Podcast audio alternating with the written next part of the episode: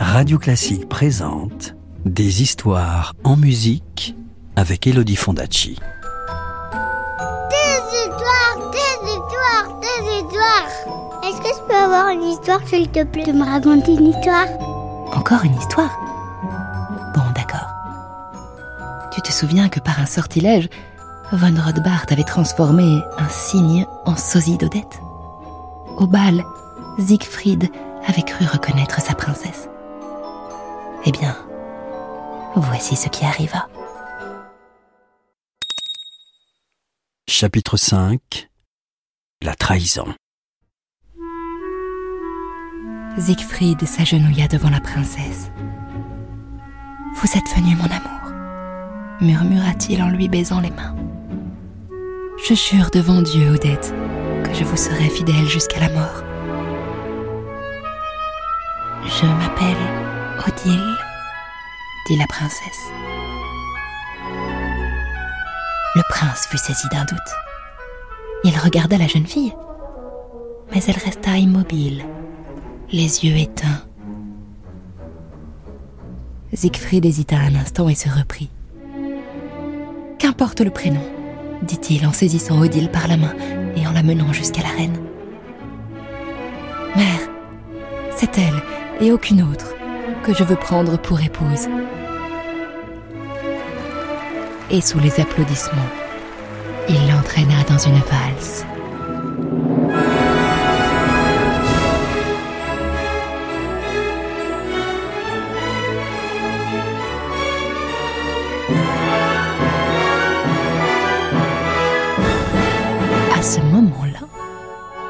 Le grand chambellan annonça à l'entrée d'une voix solennelle La princesse Odette Et une jeune fille toute vêtue de blanc fit son apparition. Un murmure parcourut la foule. La beauté d'Odette était telle que l'on eût dit qu'une lumière dorée émanait de sa peau apercevant le prince qui dansait avec une autre qu'elle. Odette devint blême et ses yeux s'emplirent de larmes. Sans dire un seul mot, elle tourna les talons et s'enfuit dans la nuit. En la voyant passer, Siegfried comprit en un éclair qu'il avait été abusé. Il lâcha la main d'Odile et, laissant là les invités pétrifiés, il s'élança à la poursuite d'Odette. Il courut à perdre haleine et arriva enfin devant le lac nimbé de brume qui frissonnait parmi les saules. Les yeux fixes, les mains tendues, Odette avançait dans le lac, pâle comme un fantôme, sa longue chevelure effleurant l'onde. Elle avait déjà de l'eau jusqu'à la taille encore quelques pas, et les flots noirs l'avaleraient tout entière.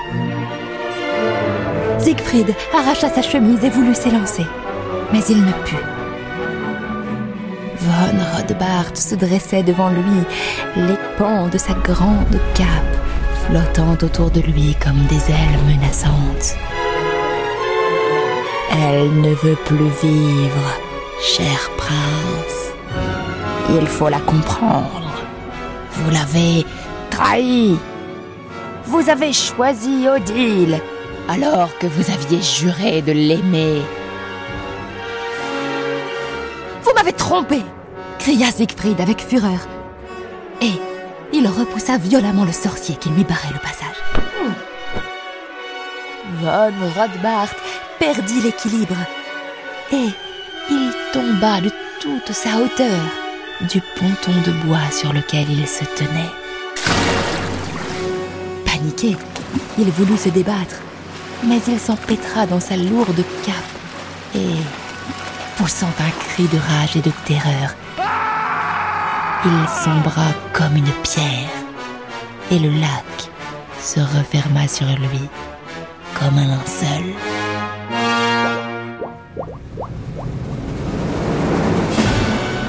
Siegfried se jeta dans l'eau grise, et nagea éperdument vers l'endroit où Odette avait disparu. Seuls ses longs voiles blancs flottaient encore parmi les nénuphars.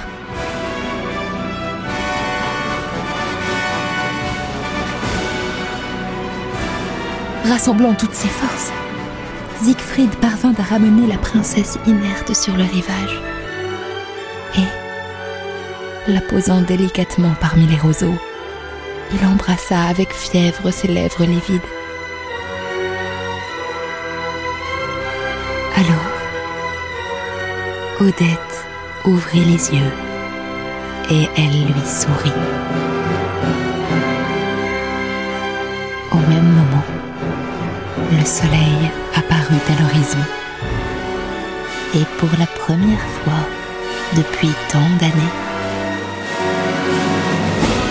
princesse ne se changea pas en cygne.